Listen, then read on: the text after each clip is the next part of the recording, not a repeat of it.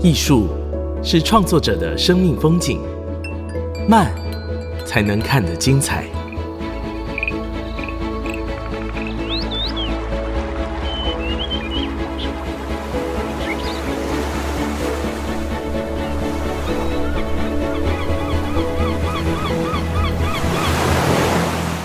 跟着艺术慢慢走。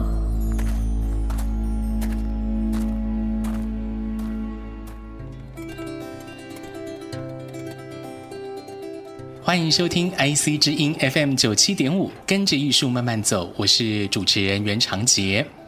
我们的节目呢是在每个礼拜三晚上七点播出。另外，在 Apple、Google、Spotify、KKBox 这些 Podcast 平台也都可以听得到。欢迎你订阅。在今天的节目当中呢，我们来到了淡水。拜访艺术家林顺龙老师，谈到林顺龙老师啊，尤其是在台湾的公共艺术、地景艺术这个领域，林顺龙老师的大名真的是无人不知、无人不晓。先前老师也是多次前往越后妻有大地艺术季，还有濑户内国际艺术季这两个日本非常著名的大地艺术节来进行创作，而我也有幸在二零一九年这一年哦，有在高松王小。小豆岛的船班来访问到林老师，这一次呢是再度跟林老师见面。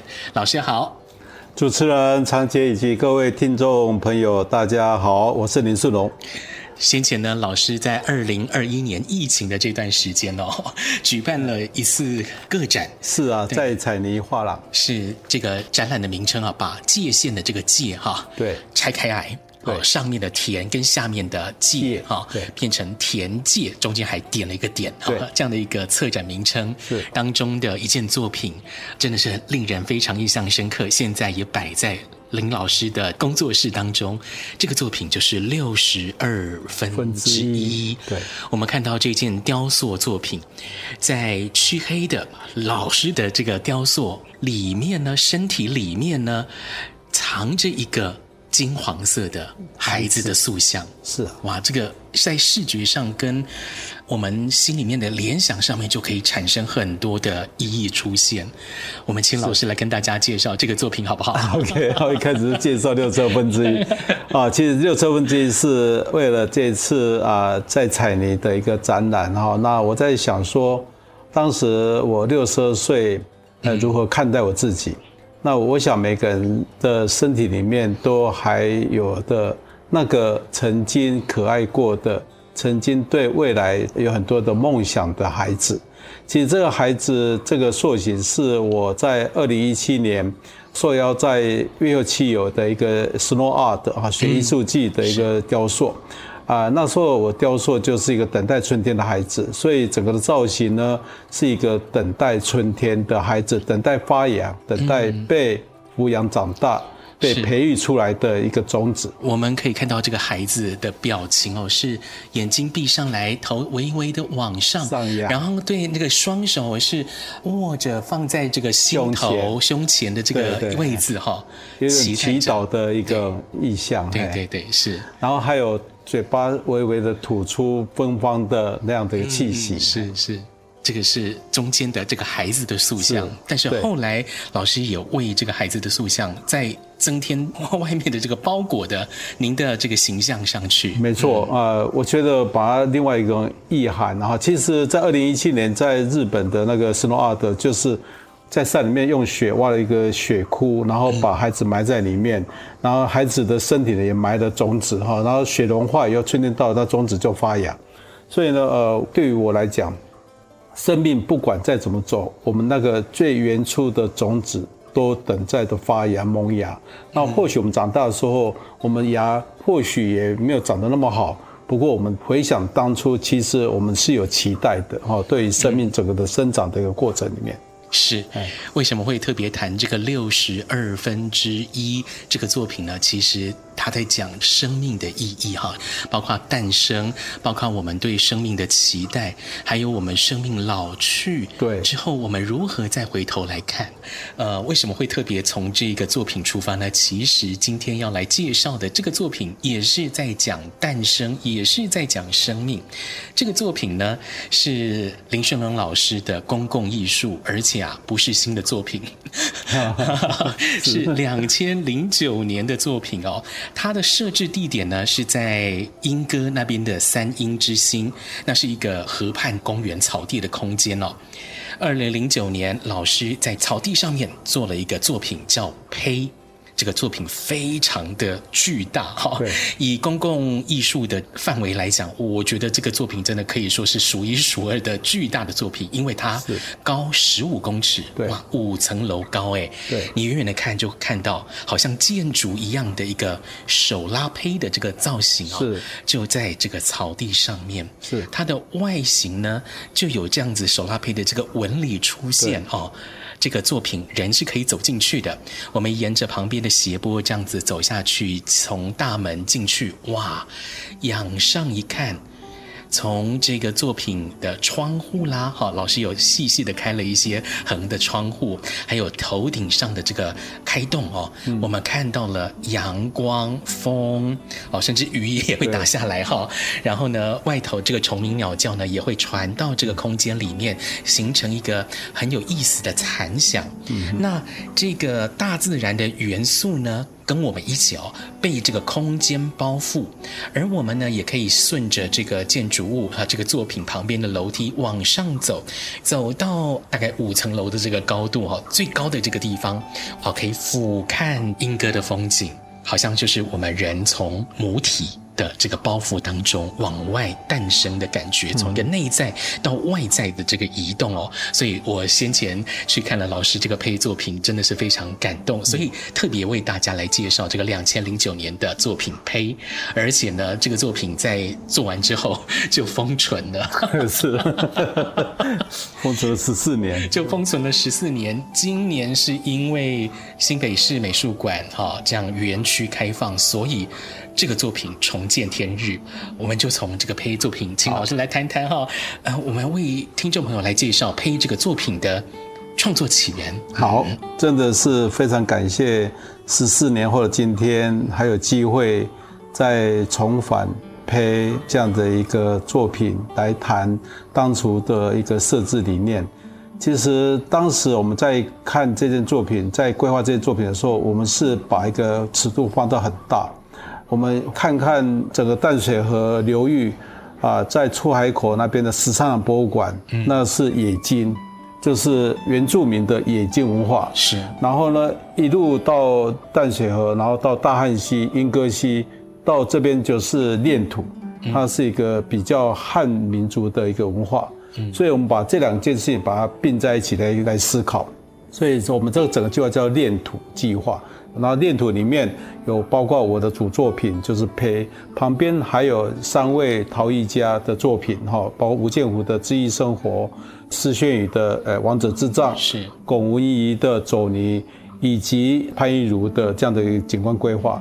所以我们是整套的这样的一个，包括景观，包括呃雕塑作品，包括像建筑一样的地景作品，嗯，是一个整套的。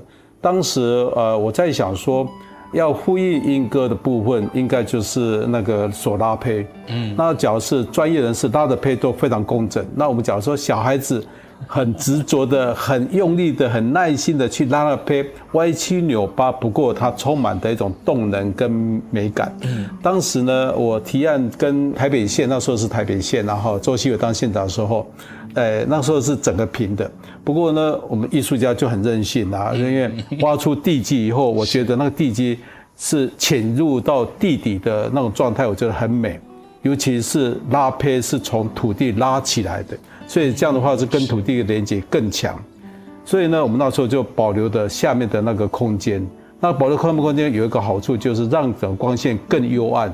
嗯嗯，是。从十三行博物馆脚一路骑脚踏车，沿着河畔这样骑过来，可以骑到。胚里面，然后，只要技术好一点，还可以一路的旋着里面的梯楼梯，一路骑到那个胚的顶端这样子啊。我们那时候在开玩笑说，那这样子的一个运动量应该非常够啊哈。那它基本上它就像一个母胎一样，那它的开口处是向东。我做了一个罩壁，做一个一个缝在那边，就像一个女性的会阴。嗯，那刚才主持人提到说，下雨的时候雨会落下来，落到里面来。那我是特别在里面的空间做一个有点像地板的凹盘，所以水会积在那个地方，也会慢慢的往东从会阴流出去。大概可以想象，清晨太阳升起的时候。会有一条光线或者光带从那个破口的地方射到里面来，是，然后慢慢的在缩短，因为太阳在升起的时候慢慢缩短。也可以想象刚才主持人提到那个横窗，所以那个横窗就像个光带，所以它会一直绕着这样子一个胚胎或胚体里面的一个空间。那个整个胚体它基本上它是一个悬臂的一个呃楼梯的一个装置，是。所以呢，我们一路走上去的时候。我在东南西北都各设一个阳台，第一个阳台一个人站，第二个阳台两个人站，第三个阳台三个人站，第四个阳台四个人站，到最后就大家一起站。就生命的旅程里面，你会碰到很多的人，那尤其是整个建筑的中间段是一个紧缩的，就像他婴儿要出生的时候，他是螺旋的出来，啊，有点像在密宗里面在转神山、转法轮的一个意象。所以呢，紧缩之后，它会豁然开朗。我我就用这样的空间去诠释对生命的一些感觉吧，哈，就是我我想这是主要胚的一个最重要的地方。是这个胚充满了许多的符号跟象征。对，那真的是邀请大家一定要亲自的走到这个建筑物里面去去感受，对，这个是无法取代的，你感受到的就是你的。没错，尤其是。你声音会有回音，它会给你一些很多的讯息的一个意象。我记得非常清楚，就是当时我们做完以后，我曾经有找一个小提琴师去那边拉，办了一点有点小小、有点类宗教式的仪式。当天晚上就满月，刚好就从胚那边看得到，好像一颗眼睛从那个胚的顶端的口那边是一颗满月。十四年前的一个晚上。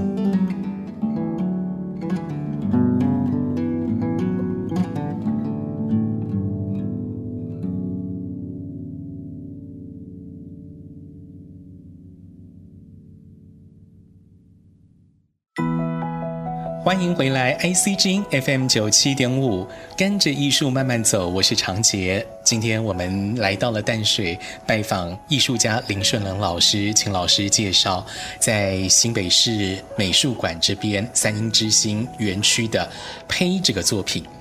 这个作品，我如我们刚刚所说，它真的是非常巨大哦，真的是很像建筑哦，很难区分了。我就会觉得它应该是在规划建造的这个过程当中，应该是蛮有挑战性的。啊、呃，没错，当时我一个好朋友也是蛮有名的建筑师邱文杰建筑师的帮忙哈，那他介绍了很棒的结构技师。也跟我们指导很多的一些建筑工法，嗯，所以基本上你看它十四年都没有被使用，它基本上没有什么的结构性的一种损坏，对，只有表面上的有一些褪色等等的哈，所以基本上它是一个非常巨大的一个雕塑。然后它会像一个类类似建筑的一个空间。嗯，是所有跟建筑有关的，比如说像是结构啦、力学和法规都符合了。没错，没错，也有申请我们的杂项执照啊等等。是是是，所以其实也是有建筑相关啊的专业人士来一起帮忙了哦，才有办法做成这么大的一个作品。呃，讲到公共艺术，不知道大家对公共艺术了不了解哦？我们讲公共艺术，可能广义的来讲。哈，在一些公共空间啦，哈，我们看到的一些艺术作品都可以通称说是公共艺术。是，但如果说我们狭义的来讲，哈，在法规上面，哈，其实是呃要符合这个法规规定所建造的作品才叫公共艺术。什么法规呢？就是现在文化部哦颁布的这个《文化艺术奖助及促进条例》，法规里面就有规定说，公共建筑物。或者是重大的公共工程，呃，原则上要提拨总经费的百分之一来产生来设置这个公共艺术。好，这个就是我刚刚说的，有这个法规的规范哈所诞生出来的作品。那这些作品呢，在旁边也都会立上一个牌子来告诉你说，哎，这个是哎公共艺术哦，然后是作家是谁，作品名称是谁，然后作品的含义概念是什么，都会有个小牌子来告诉大家。好，这个是我们法规的规范。但是呢，老实说了哈，因为我先前也有听到台北市开放空间文教基金会的黄浩德执行长，好的，他对公共艺术非常的 了解。浩德老师也是您的好朋友，对对对，他有谈到说，哇，这个创作公共艺术其实不是那么简单的一件事嘛，没错，尤其是公共艺术要跟公部门打交道嘛，没错，没错，要要投标哈，这个流程很烦呐，公部门以后会有很多要求，是，然后在后续请款啊，这个拨付也可能要等等等。对对对，所以 所以老实说，没有像艺术家在做一些比较纯粹的创作那么单纯。是，但老师先前还是一直在投入这些公共艺术领域的创作。是，可不可以请老师跟听众朋友分享一下你那时候心里的想法？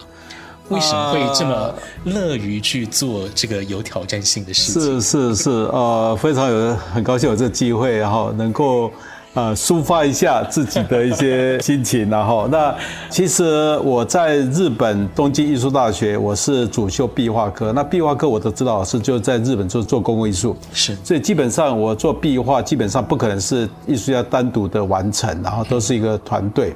而且我以前又是一个打橄榄球的，那我们打橄榄球就在讲团队精神。我对于团队大家一起共创，哎，共同来制作这件事情，我是蛮有兴趣的。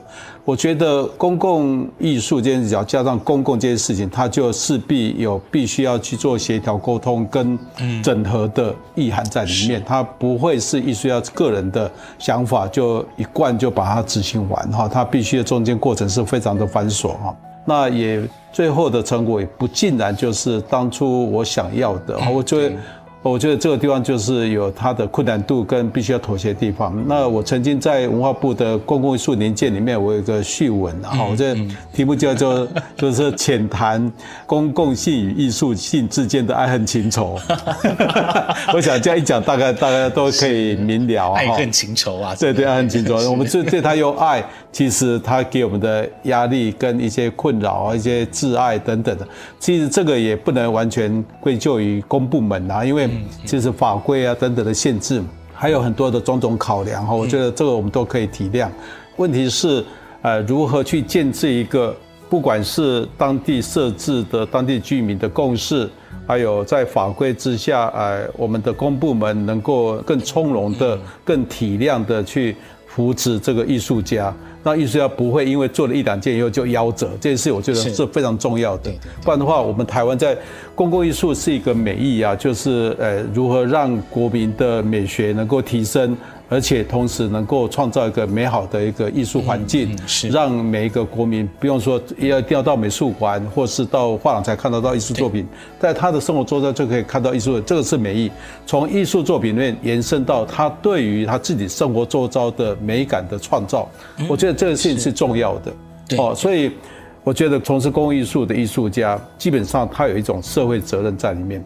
不过，这个社会责任需要公部门的全力的支持，支持，不是用一个厂商或是一个公班，然后去对待。这样的话，我觉得艺术的能量会很快的就没有了，最后就变成一个非常形式的，只是一个标案。这件事情，我觉得是对于公共艺术，呃，我们的政府花了那么多的好几，已经算上百亿的这样的一个经费。那他最后。它并没有达到我们一开始公共艺术设置的一个美意的话，就我是觉得是比较可惜的。嗯，哦，我觉得这个部分是大家必须要在共同努力的地方。刚刚老师有特别讲到一句话，让我真的是心有所感哦，就是公共艺术不应该沦为标案啊。对，没错。这件事情，我想可能也是许多这个行业人士心里面的话。没错，是的确这样子。老师的这个公共艺术作品啊，我们在很很多地方都可以看得到。北中南，我各举几件算是代表性的作品跟大家来分享。比如说像北部好了哦，北部呢在大安森林公园捷运站的这个地方哈，这个广场上面就有一个作品是春光乍现。哇，这个作品真的是好可爱哦！你可以看到 这个老师用青蛙哈荷叶池的这个雕塑哈，而且这个青蛙是很舒服的，这样子翘着脚，悠闲的躺在这个荷叶上面，很享受的样子哦。好像看着这个作品，我们也会觉得说啊，要跟这个青蛙一样享受这个大自然，享受生活。对。然后呢，比如说比较近期一点的，在桃园那个永安渔港那边哦，永安渔港，永安渔港那边的装置啊，风一吹，它的这个装置也会有风铃的声音，这个风铃的声音摆动，让我们不只有视觉的享受，也可以有听觉的刺激，让我们从听觉感受到风，以及配合到这个风吹到我们这个皮肤上面，好，这个凉凉的触感哈，这也是一个多重的感官的体验。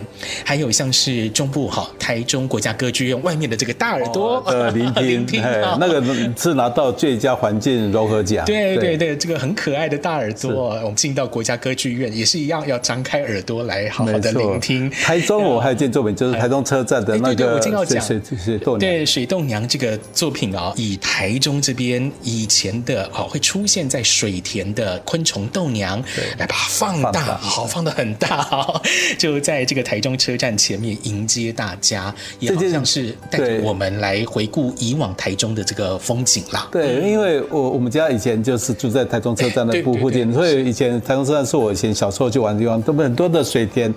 蜻蜓是我常常看到的，那蜻蜓还有一种是豆娘嘛，好水豆娘，所以我们就用水豆娘这个这件作品，我们很荣幸都拿到那个呃卓越奖。是是，老师的作品很多都有拿到各种的奖项，比如说像是文化部的这个公共艺术奖，也是多次的获奖哦。好，我们讲到中部呢，那南部也有啊，像是高雄港那边哈有大贝壳，对这个 海珍珠黄金海运哦，让大家可以走到哈贝壳前面。有这个声学的效果哈，有这个贝壳可以反射海这边传来的声音，让我们听到呃海浪的声音、海的声音。那个有点像个集音器了。是。那那件作品呃整个设置过程是有点坎坷，嗯。不过呢，最后落脚在旗津岛的贝壳馆，我觉得也不错。是。所以我特别把它设置是面向正西方，我觉得那个呃夕阳，因为刚好夕阳落下的时候。它刚好可以跟大家做一个呼应。嗯，是那边夕阳很漂亮，漂亮，非常漂亮。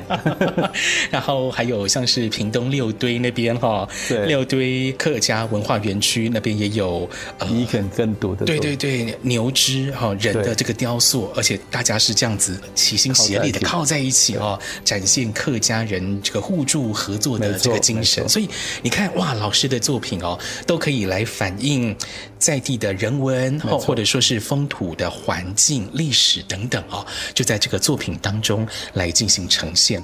那老师，您做了这么多的作品，您自己觉得哈，这一些艺术创作介入到这样的公共空间之后，会带来怎样的变化？您觉得？我觉得是需要时间的考验。嗯，第一个。公共艺术，它必须要经过这种天候的考验。第二个，它不只要耐候，还要耐看、嗯、耐用。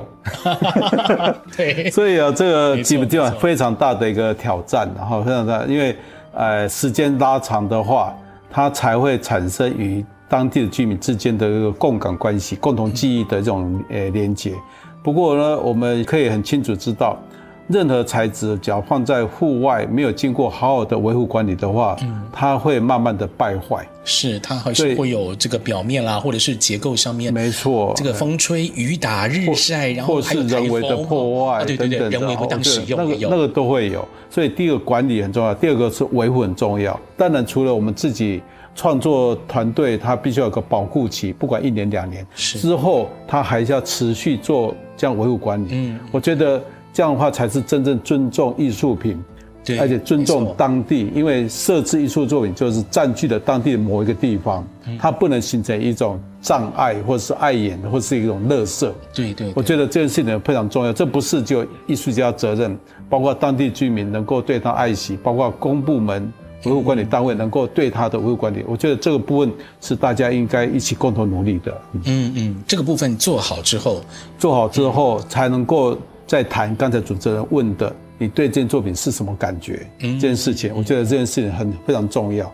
那既然我们对他没有心爱他的话，怎么对他会有感觉呢？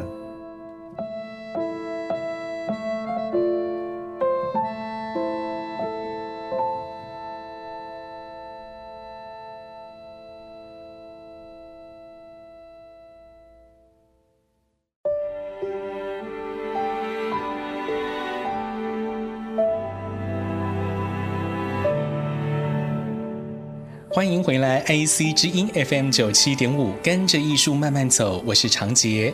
今天我们专访艺术家林顺龙老师。刚刚我们请老师谈到了很多他在公共艺术这个领域的创作。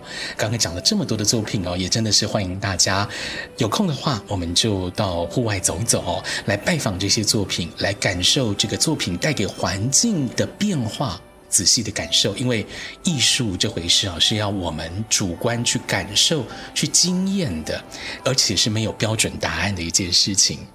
老师啊，您创作这么多年的时间，嗯，不知道您是不是会有创意关键词呢？就是围绕在您的这个创作当中，可能是您的核心，或者是您想要透过作品传达给大家的一些理念，有没有这样的一个创意关键词呢？啊。很深刻的问题，对于我来说，我的肉身感知外在的现象世界千变万化。当我在这样的外在的现象世界里面，我要把这些讯息往回往内看，问问我的灵魂，想跟我说什么？老师给的是一句话，就是说。在我们这个外界的纷扰跟变化当中，要往内看，看自己的，我的内在灵魂想跟我说什么。这个事情是对我与我来说，是创作最根本的一个启动。然后透过我的感知，不管是看到的、听到的、闻到的、摸到的这些讯息，然后把它整理起来，然后回头问问内在灵魂说。那你觉得呢？老师，那你可不可以举一个作品创作例子来跟大家分享一下？世界小孩最明显，是啊，跨越国境潮。跨越国境潮就是在二零一六年濑户内国际艺术季在大埔哈小豆岛的大埔港边的一个作品，那个作品也是我非常。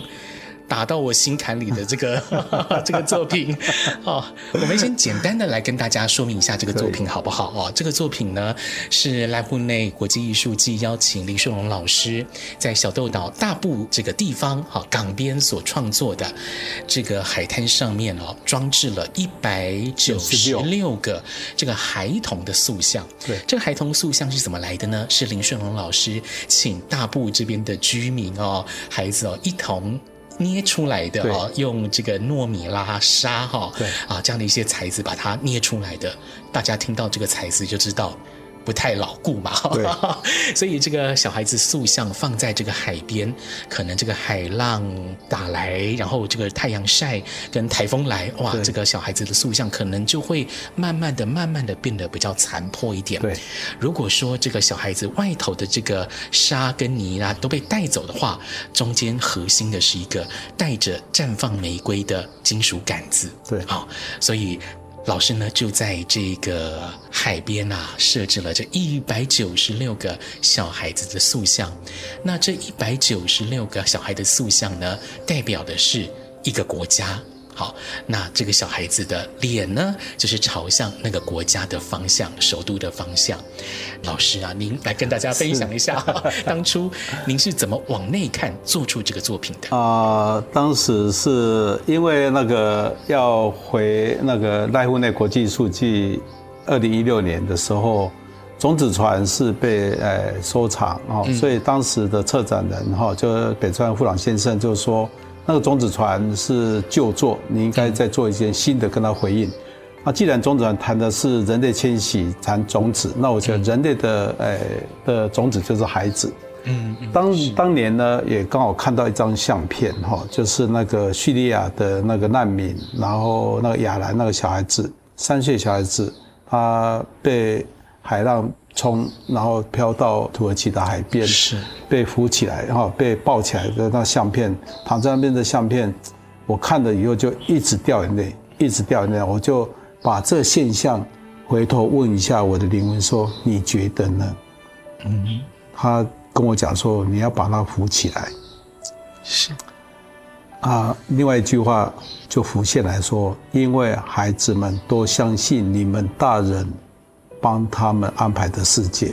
嗯嗯，这件事情让我禁不住的一直掉眼泪，所以我就决定把这个孩子，把他塑成一个世界的孩子，就是一百九十六个，就日本政府承认国家，这里面有一些讽刺，有一些隐喻，就是说。这些孩子只有日本政府承认的国家，每个国家承认的国家数量不一样。嗯，对。那当时在设置的时候，也不是由我一个人做，就是由大家村民跟孩子一起来做。那每个小孩子就像村民把他诞生出来的。嗯。那每个孩子他的弱点都不一样，都是随机的，就是命运的安排。所以呢，有些比较靠海边的，他就会比较容易快被冲刷掉。然后有一些比较风大的地方，就也比较容易风化掉。不过他纵使只剩下一颗头颅，不过他还是面带微笑，因为他们一直相信这个大人的世界。那每个孩子胸前写的距离，哈，就是从某个国家到那个大壆港距离，背上写的那个国家首都经纬度，所以看不到国家名字。当他被风化像墓碑一样的时候，那个铁牌就写着那个国家的名字。是，更奇妙的是，最后我要离开的时候，我想要带走一个剩下，是不是有一个我可以带回来，都有一个纪念品或是一个留念？一百九十六个，既然有一个呼唤我，我把它带回来，它是乌克兰，就在那边。是乌克兰，既然乌克兰那个孩子我带回来以后，六年后就乌俄战争就发生。是。真没有想到，我觉得我们很多事情真没有想到这件事情。有一个哲学家，他有提到说，他那句话也是蛮震撼的。嗯，任何的偶然的世界都有它的意义存在，都有它的必然性。它的必然性是，所以其实我们做的每个动作，它一定有它的意义意涵在里面。所以我们必须要一直问我们的灵魂说：“你觉得呢？”就是刚才回应主持人提的，我的创作能量在哪里？启动者是谁？我都会回头问问我的内在灵魂说：“你觉得呢？”嗯，也因为这个乌克兰小孩的塑像，跟后来发生了乌俄战争，这个让人觉得很很意外，而且悲伤的这个事情哦，所以老师也针对乌克兰的孩子，在发起了一个计划，对不对？没错。那个是阿卡咖啡的老板，然后就是朱以俊先生，我们是很好朋友，我们很多理念是相通的。然后他对于很多的现在的一些世界的状况也充满的那种关怀，想要尽力，所以诶，他有很好的空间。所以当时呢，他就说：“哎，顺龙，那我们是不是一起来办一个这样一个展览，义卖展览？是哦，义卖拍卖义卖，然后把所得经费也可以。”捐给那个诶受难的这些孩子哈，那刚好那那时候有乌克兰的钢琴家，还有一个是中南美的一个吉他手，然后我们就在那个仁爱路的呃阿卡咖啡那边办了一个很不错的一个拍卖，哦，那我们把那个拍卖所得也捐给了国际红十字会，那我们希希望慢慢的去建构诶更多的关心的人哈，然后我们可以。有机会让整个的世界孩子能够到世界各地去展演，也可以到世界各地去募款，啊，去帮助这些受苦受难的孩子们。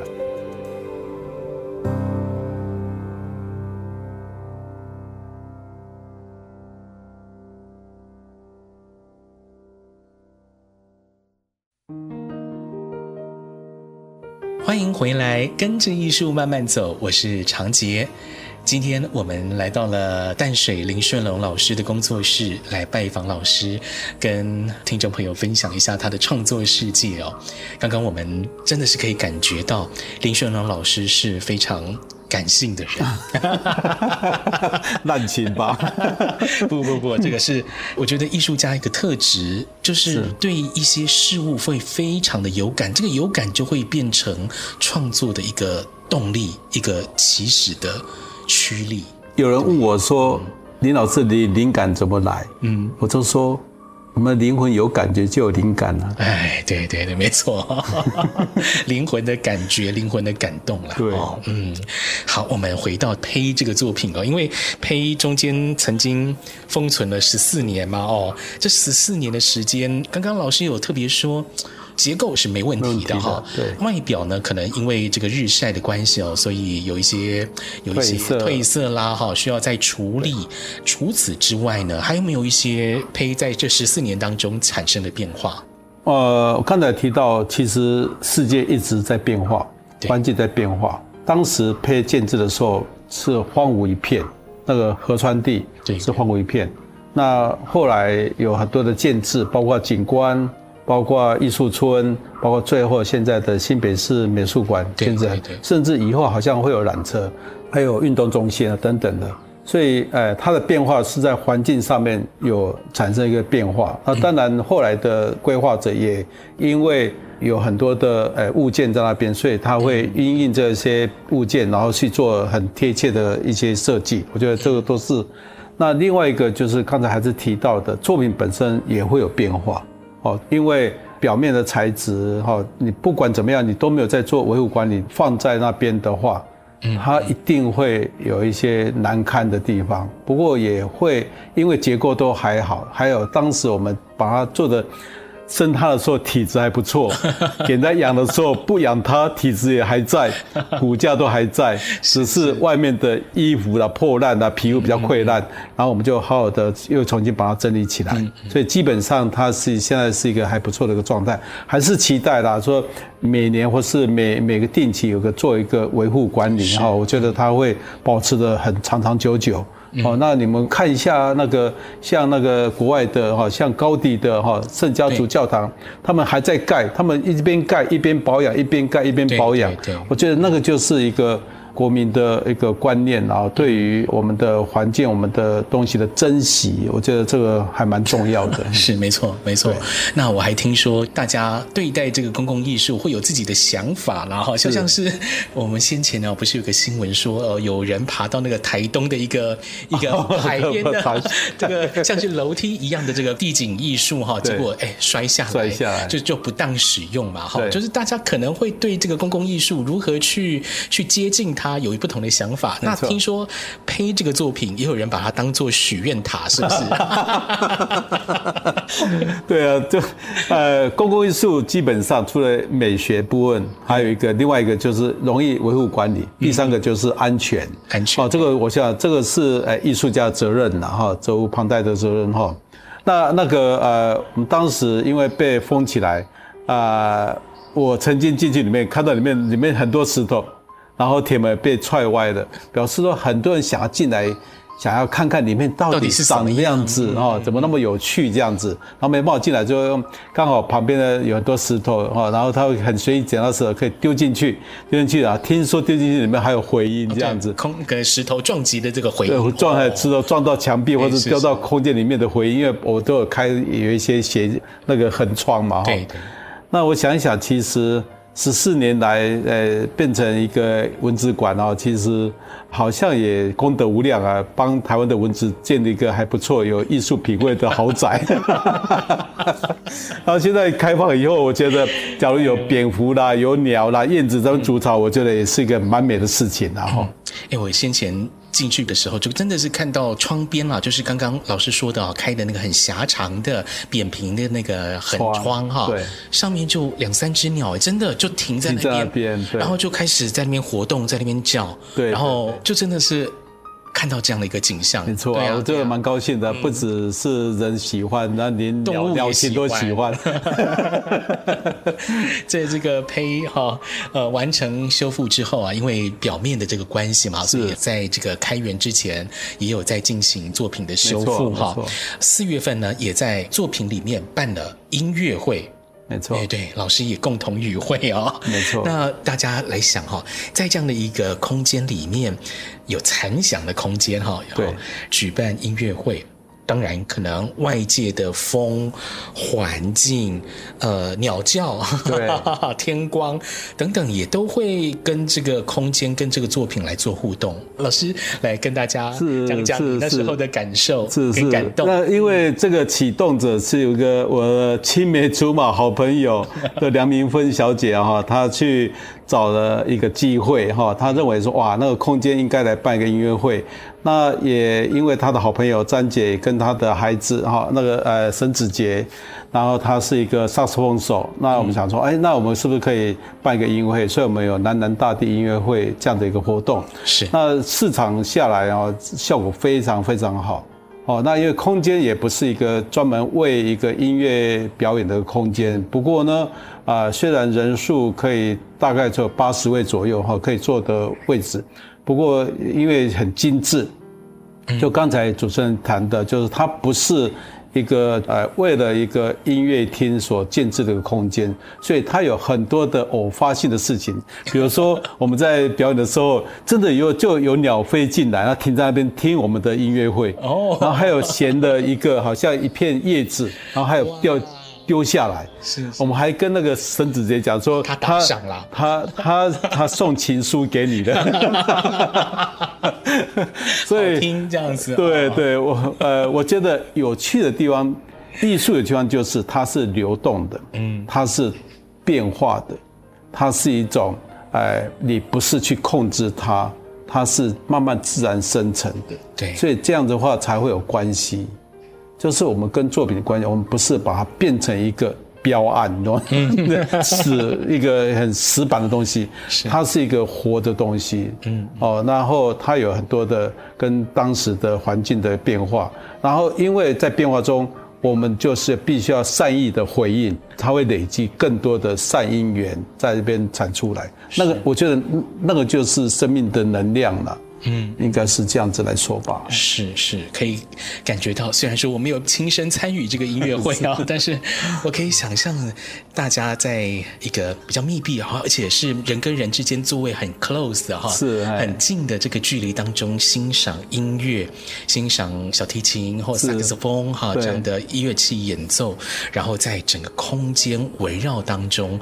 我可以想象那个感动是会让人起鸡皮疙瘩的。对，因为特别是因为风会进来，然后阳光也会移，嗯、光带也会移动。对。然后呢，外面声音隐约又会传进来。然后那时候主持人说：“啊，假如下雨天的时候怎么办？”我说：“下雨天撑伞听音乐会也是蛮特别的啊。”是。反正我们就是有怎么样的条件，我们就在这样的一个条件来享受。享受，没错，没错，没错。对，这个意思是说，世间事一切皆美好。对呀。我们真的是鼓励听众朋友啊，走进胚里面来感受、来享受，一定要走进去。那老师，您会希望大家用怎样的心情，或抱持怎样的一个期待来感受胚？放空我们自己，进去以后，因为你，所以作品更完美。鼓励大家走进胚里面哦，我们可以打开你的感官，用你的视觉、听觉。哦，甚至是触觉哈，没错，来感受这个作品的颜色，它粗糙的纹理，没错，然后它螺旋状的结构。跟阳光洒落来的角度，地上造成的这个阴影，墙壁上因为这个光线打进来，微弱的这个折射，对，所形成的这个结构上的纹理，还有呢，像是我们在各个不同高度的阳台上面，去俯视望到这个莺歌不同角度的这个风景，嗯，这些其实都是大家可以来享受的没感觉，嗯，而且没。给的感觉会不一样。不一样。刚刚讲说，艺术一定是主观的、独一无二的，你感受到的就是你的自己。的对。对。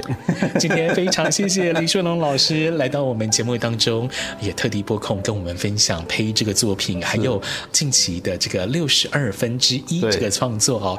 今天真的非常谢谢老师，谢谢各位听众的聆听，也谢谢主持人。